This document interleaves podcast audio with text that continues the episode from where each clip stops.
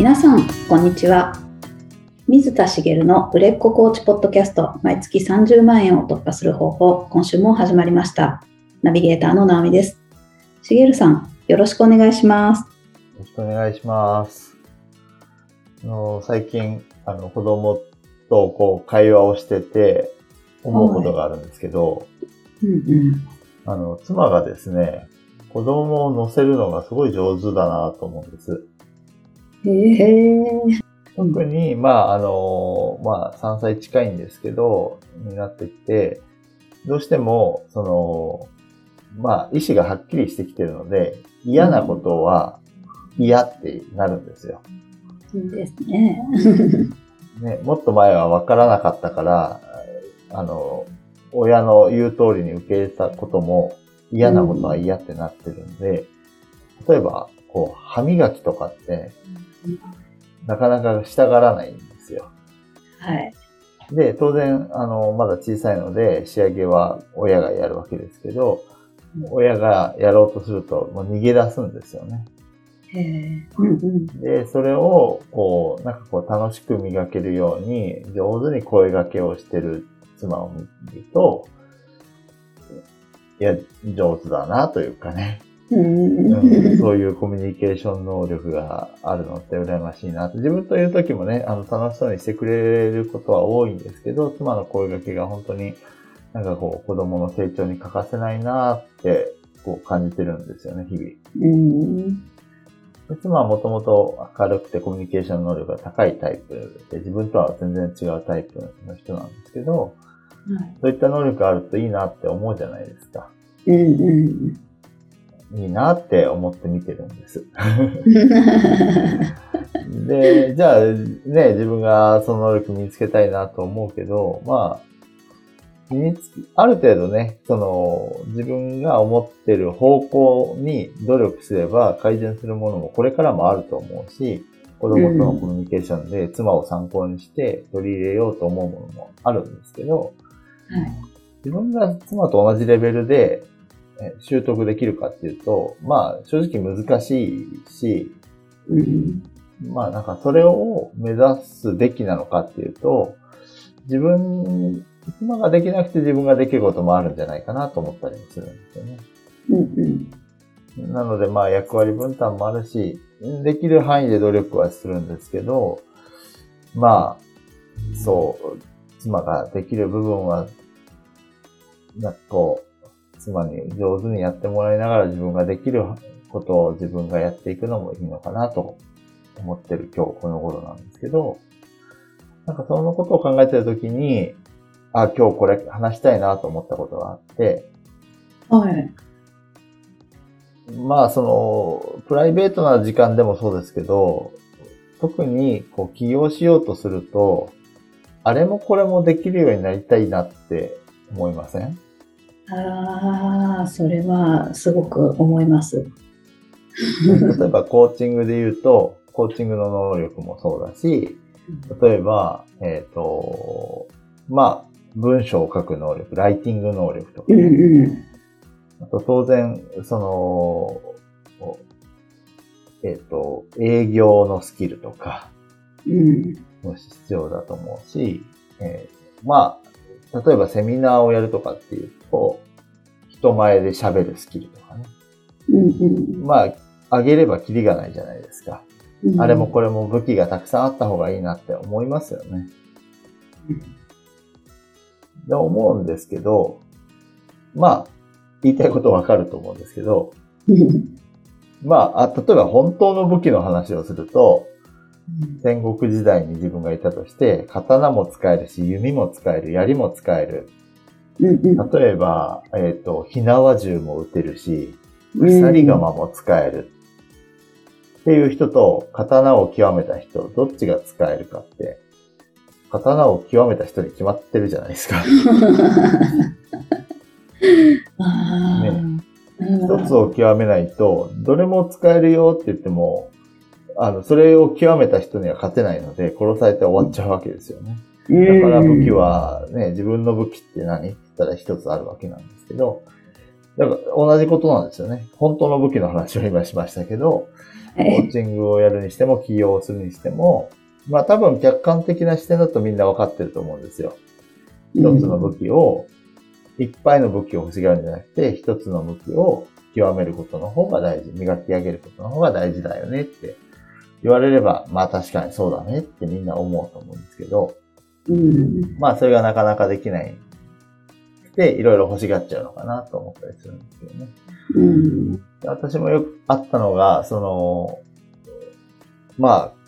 こういうこともできた方がいいなっていうので、新たなセミナーを受けに行ったりとか、うん、そういうこといっぱいしてきたなと思うんですね。いろんな武器を欲しがって。でも、その間って全然進んでなくて、結局、一つのことをやり続けるのが大事だって気づいて、やり始めて起業ができたなと思うんですよ。うん、で一つのことをやり続けるっていうのが大事なのはわかると思うんですけど、それが結局人との差別化になっていくんですよね。うんなんかちょっと実際に一つのことをやり続けるって当たり前じゃないことなんですよね。当たり前にやること、当たり前にできることなんだけど、それを実際やり続けるってなかなか当たり前じゃなくて、例えばその毎日配信を続けるとかって、配信をすること自体は簡単だけど、毎日配信するってすごい大変じゃないですか。うん。例えばまあ YouTuber とかって、その、ね、今若者に憧れの職業みたいに言われてますけど、うん、いい面を見てるけど、結構大変な職業だなと思ってて、こう動画をたく、いい、あの、みんなに見てもらいたいと思う動画をね、企画を考えて、で、編集して、まあ毎日なのか毎週なのかアップし続けないといけないじゃないですか。いや、すごい大変な仕事だと思うんだけどって私は思ってるんですけど、まあコーチングも結局そうで、その、それをやり続けることが結局自分の武器になっていくというかね。で、その中で特に自分の武器だと思うものをもう磨き上げてほしいんです。はい。っていうのが今日お伝えしたいことで、まあ、いろんなものができるっていうのは、まあ、言ってしまえば器用貧乏っていうかね。うん。結局、その、いや、それも、これもこれもこれもできるけど、それをもっと極めた人には勝てないよねっていうものばっかりだと、1位を目指せってことではないんですけど、ある程度自分に絶対の自信があるものを磨き上げてほしいなっていうことなんです。で例えば私で言うと、えっと、抽象的概念に聞こえることなんですけど、客観的かつ論理的に物事を考える能力が一番の武器だなと思ってて、はい。まあ、コーチングをしてても、あの、まあ当然、クライアントさんからすると第三者の立場になるので客観視はできるんですけど、その時にも客観的っていうのは、その視点を、その、クライアントさんや第二者ではない視点から、こう、きっちり物事を見れるし、あと論理的に考えることで、クライアントさんに新たな気づきを生み出すってことが、自分のコーチングの中でできる武器だと思うし、クライアントさんに実際に、あの、そこを、こう、が良かったって言ってもらうのって、あ、あの、あの時にああいうことを言ってもらえたことが良かったんです、みたいなことがあったりするんですよ。うんうんうんうんこう、クライアントさんが用いていない視点からお伝えすることがあるんですけど、そういったそう、あの時の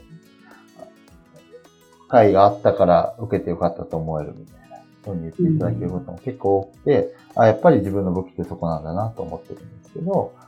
そこをやっぱ磨き上げる必要があって、まあその磨き上げ方として一つは、当然そのコーチングセッション、直接のコーチングセッションもそうなんですけど、このポッドキャストも実はその一部だなと思っていて、こう、自分の伝えたいことをこう伝える。ね、やっぱりある程度こう論理性が求められたり、あの、いろんな視点で物事を考えられないと、こうやり続けるのってそんなに自分で言うのもあれですけど簡単じゃないなと思うんですよね。うん。それをまあこうやって続けられているのは、あの自分だけじゃないからっていうのもあるんですけど、まあこう磨き上げられてるのかな。ここまでやってこれてる人ってそんなに多くないんじゃないかなと思ってるので、あの、まあそういう意味では、その自分の武器が何かっていうのを、こうちゃんと認識して、それを磨き上げるっていうのをやってほしいんですよね。うんで、そこに不安を覚える人もいると思うんですよ。あの、他を捨ててくださいってことじゃないんですよ。うんあれもこれもっていう中で、最低限必要なララインっていうのはあると思うんです。うんさっきの YouTuber の話だって、いい企画を思いつく必要もあるし、編集のスキルもいるし、うんあの、今いろいろ必要なことあるじゃないですか。はい。動画の撮り方も勉強しなきゃいけないしとか。うんうん。あるんですけど、それは基礎レベルで全部できるけど、自分の武器を磨き上げてねってことなんですね。そその中で。はい、要は、コーチングに必要なことっていうのはいろいろあるから、一通りそれはできるんだけど、それの、あれもこれもこれもできますよっていう必要はなくて、うんうん、できますよって言えるレベルに押し上げようとすると、あれもこれもそれも中途半端になっちゃうので、うんうんうん。あれもこれもそれも、まあ、あの、一般的なコーチ並みにできるけど、これだけは絶対自分ができますって言えるものに磨き上げる方が、あの、当然、えっ、と、マーケティング的にもいいし、なぜかっていうと、私何でも相談を受けられますよっていう人と、私これに関しては絶対できますっていう人だったら、これ、このことを相談したい人に行くじゃないですか。うん。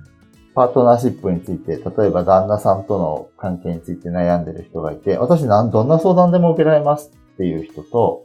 私はパートナーシップに関して、えっ、と、ずっとやってきたから、これは自信がありますっていう人だったら、そっちに絶対相談すると思う。いきますね。うんうんだから当然マーケティング的にもそうだし、その、自分のスキルという意味でも磨き上げる方がいいってことなんですよね。うん。まあ、あの、多分聞いてる人が今感じてることを推測すると、それはそうだよって思ってると思うんですけど、いざ自分のことを考えたときに、足りないと思うところを埋めにかかろうとしがちなんですよ。とか、これがあったらもしかしたらもっと売れるのにとかって思ったりすることもある。うん。それって、あの、今私が伝えたこと分かってないってことですからねっていう話なんです。足りないとか人より劣るっていうものがあっても、それでも最低限クリアできてるんだったらそれでよくて、うん。例えば、あの、なんだろうな、す人見知りがひどすぎて、あの、目の前の人の目を見て話せない人がコーチングをやろうとすると、それはちょっとさすがに無理なので、うん。でも人見知りでもコーチングはできるわけですよ。うん。だから最低のラインみたいなのはどっかにあるんでしょうけど、でも足りないと思うからそれを何とかしようとするっていうのは、あの、そこまでやる、それよりも武器を磨き上げることを優先してくださいねっていうことですね。うん。あの、心に、頭じゃなくて心に伝わってくれるといいなと今思って話してるんですけど、はい。あの、よくよく考えたら思い当たると思うんですけど、あ、これがあればなと思うものを、そっちを頑張っちゃったことってあると思うんですよね。うん。私も今まで散々ありましたけど。うん。で、えー、いうことが、まあお伝えしたいことなんですけど、そこでなんかもう一つ言われそうなことが、いやその磨き上げる武器が何かよくわからないんだけど、人も中にはいるかも。もしれないなと思うんですけど、まあ、あ私が散々言ってきてる強みの見つけ方とかとも通じるものがあるんですけど、まあ、その、強みであったり、長所であったり、あるいはその経験的に、にまあ、人より秀でてるところとかっていうのがある人とかってもいると思うんですけど、まあ、自分の武器は何だろうみたいなところで、まあ、それを見つけるヒントをもう一つお話ししようかなと思います。で、何かっていうと、一つのことをやり続けて磨き続けてねって言ってるわけですから、裏返すと、今までやり続けてきたことが武器なわけですよね。へえ、今までやり続けてきたこと？ずーっとやり続けてることって、人より秀でてると思いません？まあ、そうですよね。はそう。だからそれを見つけてほしいんです。い。へえ。なんか気づきにくそうな気もしますね。当そうですね。たり前だか。だからら、はそうそうそう。だから今日それをこう見つけやすくしようと思ってお話をするんですけど、まあ、えっと、まあ私がよく、こう、自分が当たり前にできてしまうことって、こう、実は一番の強みなんだけど、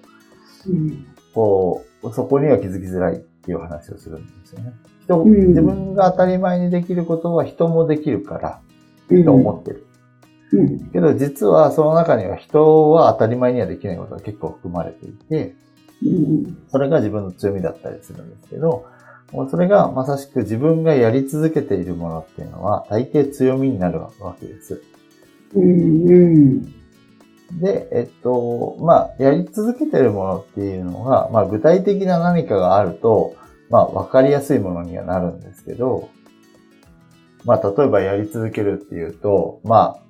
本を読む習慣がある人は本を読み続けてるっていうのが、まあ、武器になるわけですよね。はい。わかりやすいと思うんですけど。うん。うん。うんで、本を読むっていうのは、こう、まあ、読解力も必要だし、うん。そういう、なんだろう、文字を目で見て、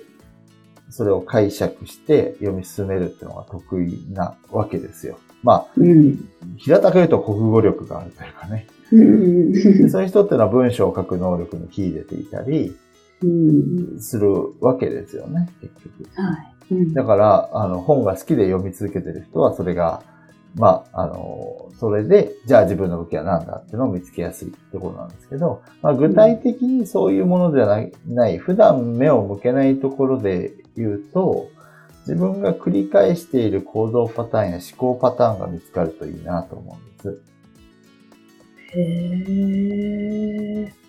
思考パターンも。はい。で思考パターン、私の場合はその思考パターンが大きいんですけど、うん。あの、先ほど客観的かつ論理的に考えられていっ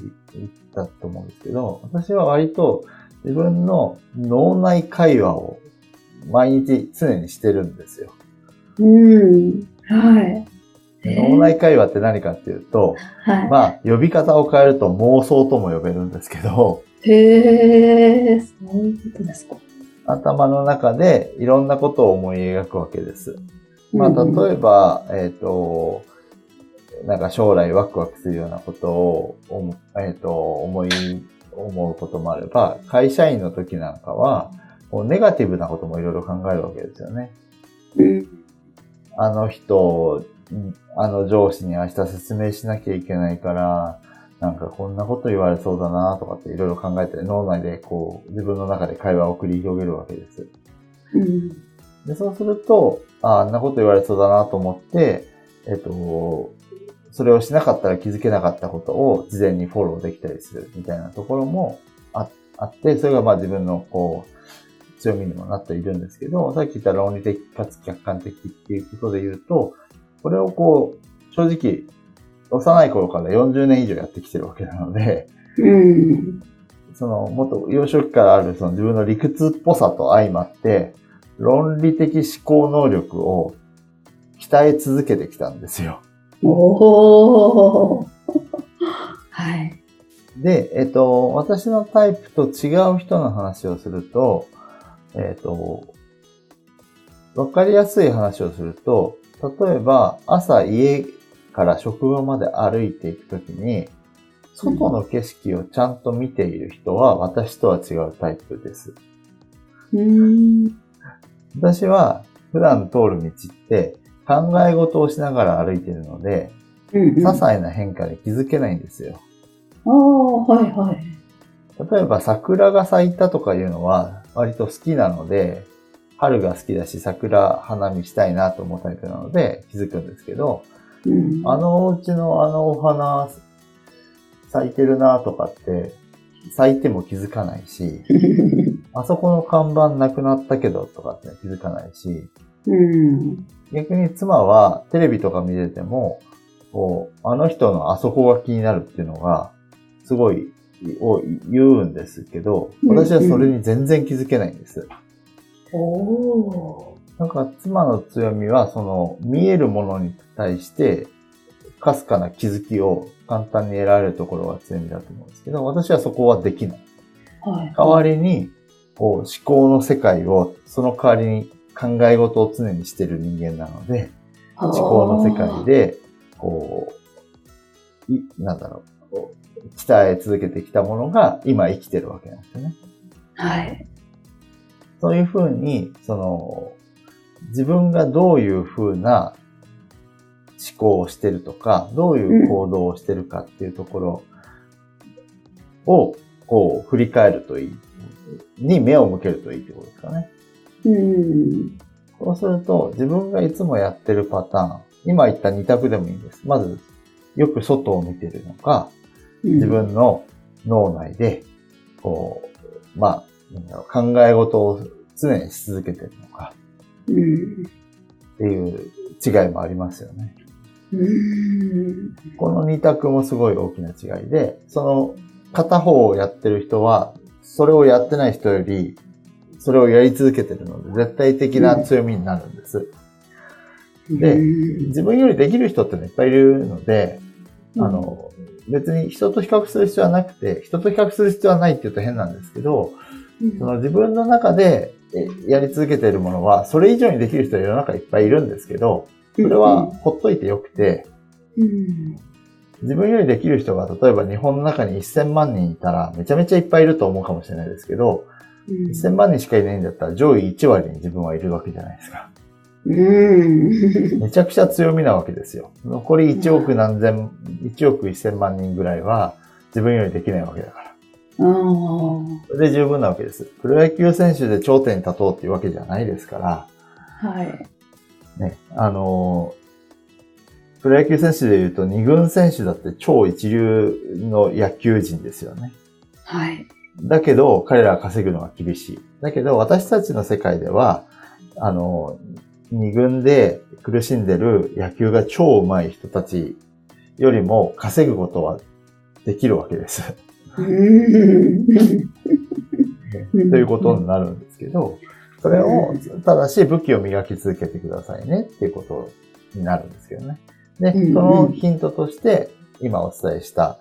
あの、自分が、えーやり続けてきたことの中で、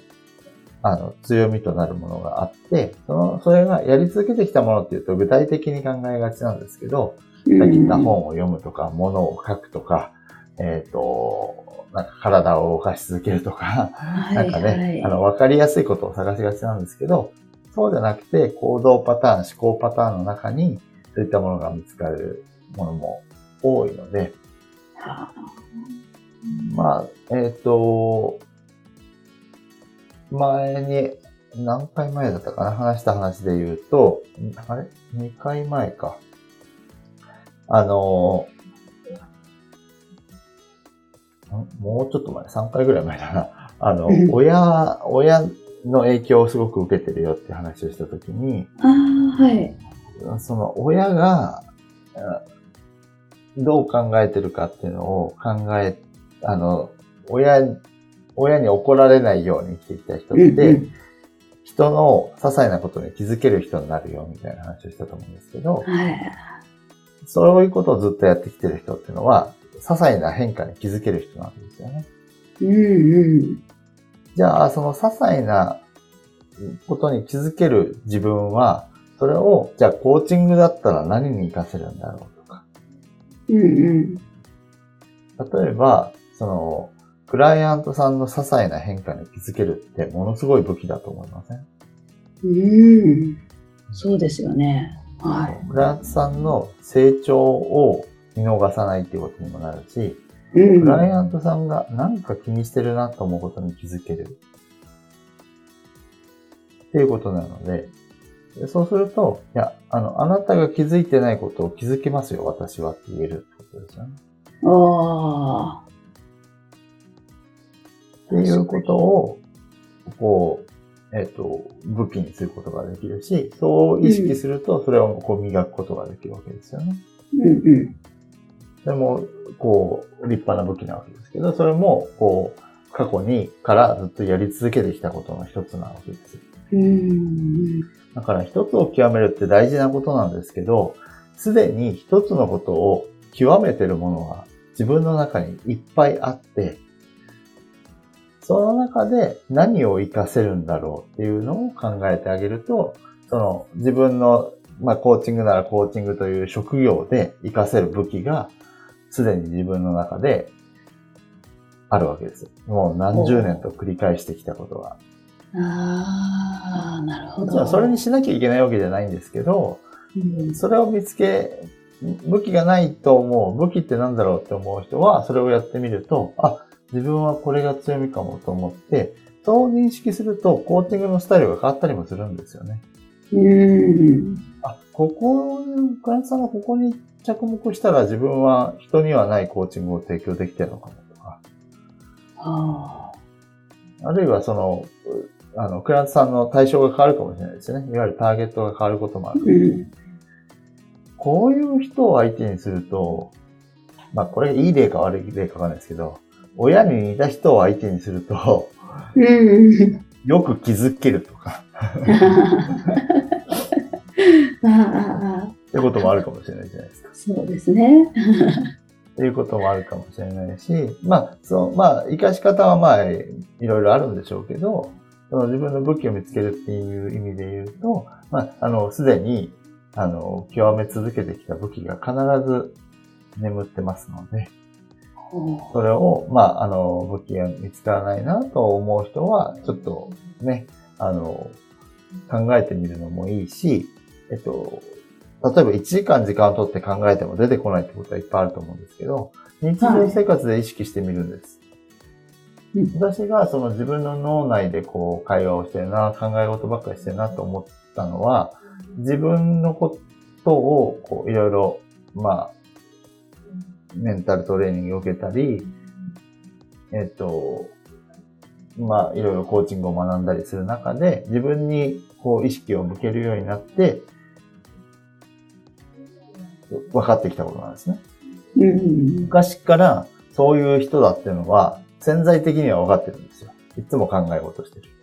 はいはい。でもそれってみんなそうだろうと思ってたわけです。うんうん。だけどそんなことないってことがだんだん分かってきて、あ、これ自分の武器かも。これを武器と取れるかどうかって武器と取れるんですけど、うん。いつも考え事してる人、いや、それ武器ですってなかなか思えなかったりするじゃないですか。うん。それによって武器になるものができてるってことなんですよね。うん。だからまずはその武器になるものを見つけてあげると、すでに武器がもう磨き上がっていて、立派な、その、なんだろうな、原石じゃなくて、すでに磨かれたものになっているものが存在するから、それをさらに磨き上げてばいいだけです。ということなんです、ね。で、それを磨き上げるのは実は楽で、なぜかって今までやってきてることだから、それを意識してさらにやるだけなので、それに磨きがかかってくるし、その、あなたの職業、そのコーチングという役割に合った磨き方に変えればいいだけなんですよね。変えるというか、そこも意識してやっていくうんだけなので、あの、磨きやすいんで、ぜひね、うんあの、武器が見つからないなと思う人はやってほしいし、武器がこれだろうと思ってる人も他にあるかもしれないので、それを探してみるっていうのもいいし、うん。一度やってみるといいんじゃないかなということ。で、さらに言うと、最初に戻りますけど、それをちゃんと磨き上げてくださいね。一つのことをやり続けるっていうのは、本当に大切なことだし、それが結局自分の武器になる。さらなる武器になっていくので、うん。あれもこれも手を出すんじゃなくて、あ、自分の武器はこれだから、その武器を磨き上げるにはこれをやった方がいいな、ということをぜひやってもらいたいなと思います。おーこれ見つけたら嬉しいでしょうね。なんかすっきりするし。そう、見つけた瞬間っていうか、なんかの時に私もふと思ったんですね。道を歩いてる時に。ええあいつも考え事してるなぁと思って。うん。で、その時に、あ、これって自分の強みかも。その時はいろいろもう学んでたので、うん。思えたんですよね。あ、考え事を常にしてるってのは、もしかしたら強みかもと思うと、今まで強みだと思ってたことが、そのそれだけじゃないですけど、考え事をしてきたことによって、磨き上げてきたものだっていうことに気づいたりもしたわけですよね。うんなので、あの、見つかった瞬間がとても、あの、本当に自分にとって喜びの瞬間にもなるのでね、うん。見つけるのが楽しいと思ってやってもらうといいかもしれないですね。だから、それこそ、ね、1日2日で見つかると思わずに、1ヶ月2ヶ月かけて、えーまあ、よくやり続けることなんですけどね。自分に意識を向けて、あ、これ普段からやってるなっていうことって、あの、今でも私たまに、あ、これ、他の人やってないかもしれないけど、自分はやってるかもって出てきたりすることもあるので、うん。あの、やり続ける楽しみの一つとしてもらえたらいいかなと。なるほど。はい。ぜひぜひ実践していただいて、またご感想等いただけたらと思います。そうですね。はい。はい。ありがとうございます。ありがとうございます。それでは最後にお知らせです。売れっ子コーチポッドキャスト毎月30万円を突破する方法では皆様からのご質問を募集しております。コーチとして独立したい、もっとクライアントさんを集めたい、そんなお悩みなどありましたら、しげるさんにお答えいただきますので、どしどしご質問ください。ポッドキャストの詳細ボタンを押しますと質問フォームが出てきますので、そちらからご質問、ご感想もいただければと思います。それでは今週はここまでとなります。また来週お会いしましょう。しげるさん、ありがとうございました。ありがとうございました。